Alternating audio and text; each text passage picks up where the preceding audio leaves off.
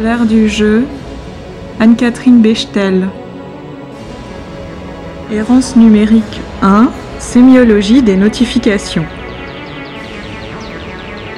Si j'ai choisi de vous parler aujourd'hui des notifications, c'est que ce fond sonore nous poursuit tous dès que nous allumons nos smartphones.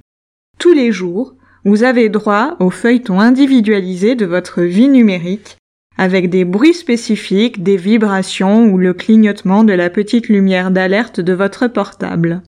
C'est une œuvre éternellement recommencée à chaque fois que vous ouvrez votre ordinateur ou que vous appuyez sur le bouton On d'une tablette.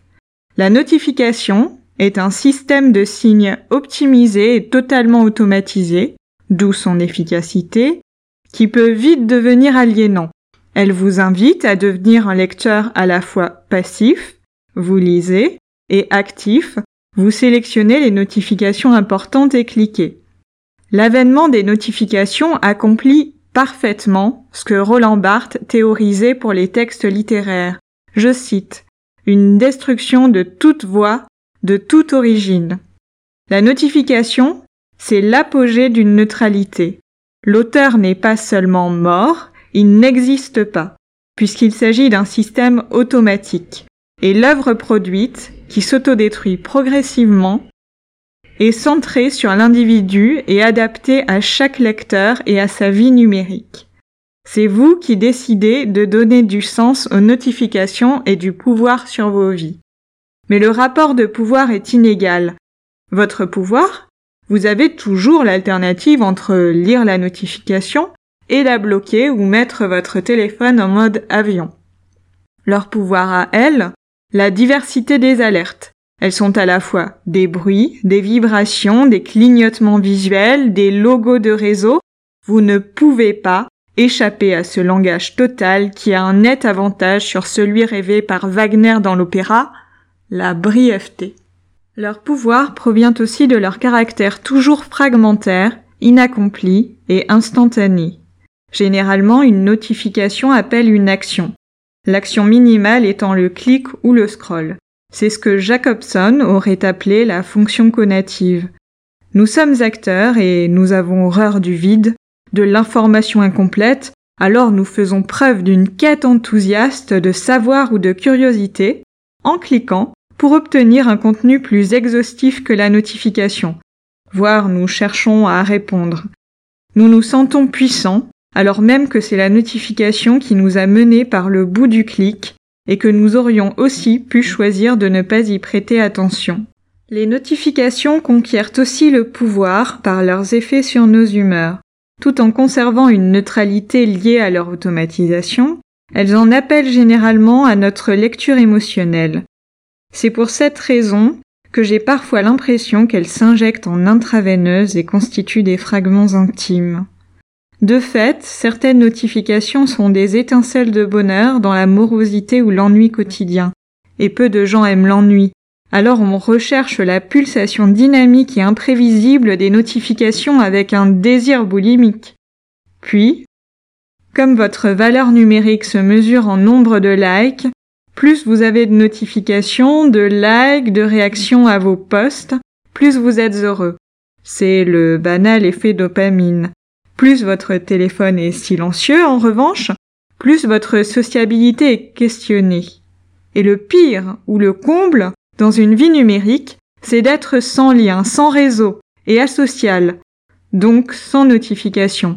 Alors vive les notifications et leur bruit de fond.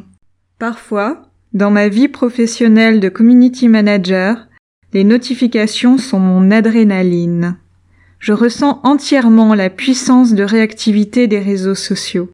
Je sais qu'à cet instant, grâce à cette notification empoisonnée, j'ai été la plus rapide à sentir ce flux et son impact, à savoir qu'il faut, maintenant, malgré le repas à terminer, la fatigue accumulée, publier, afin que d'autres soient notifiés.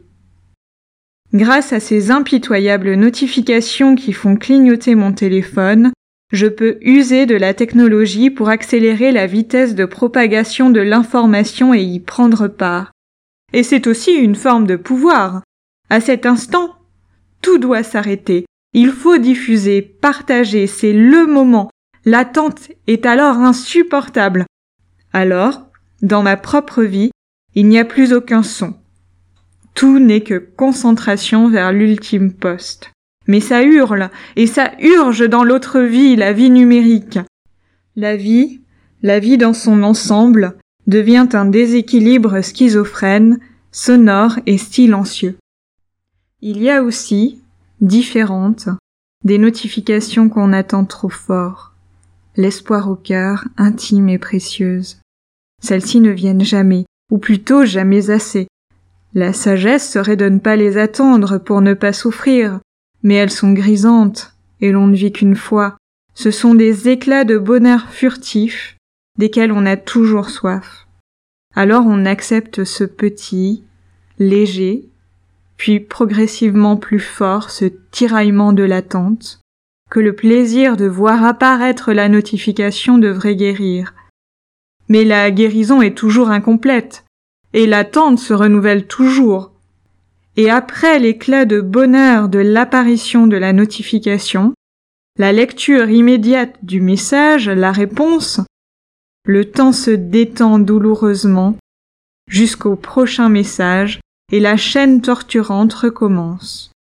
On voudrait des notifications qui s'enchaînent et se déchaînent, un corps à corps de mots, un chef-d'œuvre à quatre mains. Mais ce n'est jamais assez parfait, assez rapide pour ne pas vous faire sentir la peur panique de l'abandon, du silence et de la méchante indifférence qui guette toujours, car après tout, l'autre est libre. Elle, ce sont sans aucun doute les notifications les plus jolies et les plus rares, les notifications amoureuses. Elles ont ça en commun avec les notifications amicales de nous faire penser l'espace d'un instant qu'on est l'essentiel d'un autre. En amitié aussi, on attend et on se sent essentiel, mais on donne et on construit plus gratuitement dans l'amitié. L'attente y est rarement insupportable. Dans toutes les relations, il y a des attentes. Ceux qui disent le contraire sont des sages ou des fous. En amour, la différence, c'est qu'on n'y est jamais repu. Et on espère toujours la prochaine notification, prochain coup d'éclat. Il y a encore les notifications qui sont inutiles, ce brouillard marketing des notifications à la fonction fatigue. Elles maintiennent un lien aliénant avec nos vies numériques. Elle nous rappelle simplement qu'il y a du, du nouveau contenu d'un ami sur tel réseau, que notre publication génère 75% plus d'intérêt qu'une autre, et qu'il serait donc bien de publier encore. Leur intérêt? Aucun, sinon celui de la dopamine, de nous brosser dans le sens du poil, toujours positif, et d'éveiller la tentation, le désir de continuer à passer une part de notre temps dans ces parcelles virtuelles et d'y produire du nouveau contenu. Parce que le charbon des réseaux sociaux, ce sont nos contenus, et que si nous ne publions rien, ces réseaux perdent tout intérêt, et les contenus sponsorisés ou publicitaires y auront de ce fait moins d'impact. La locomotive économico-numérique tourne 24 heures sur 24 et il faut l'alimenter.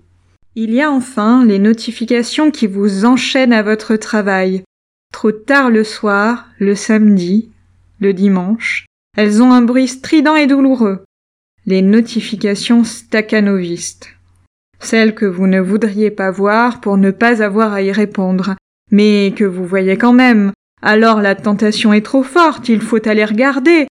La notification en appelle à nos pulsions voyeuristes. Une notification est une parcelle d'information incomplète définie à un moment fixe par un bruit ou une vibration puis plus longuement par des clignotements ou des petites listes sur votre écran d'accueil. Mais notre curiosité veut tout savoir et donc cliquer. Puis il faut décider. Répondra-t-on ou non? Est-ce essentiel? Et après ce débat d'une tempête sous un crâne, cette sensation d'être happé dans la virtualité, revenir enfin à la vie. On a beau le savoir, se le répéter que la vie véritable vaut plus la peine que la virtuelle. On a beau s'être inventé une alerte notifiée, parfois on préfère oublier. Jusqu'à la prochaine notification. Et que vous soyez notifié ou non, rendez-vous lundi prochain pour évoquer un sujet d'actualité, l'étouffement ou le trop-plein numérique.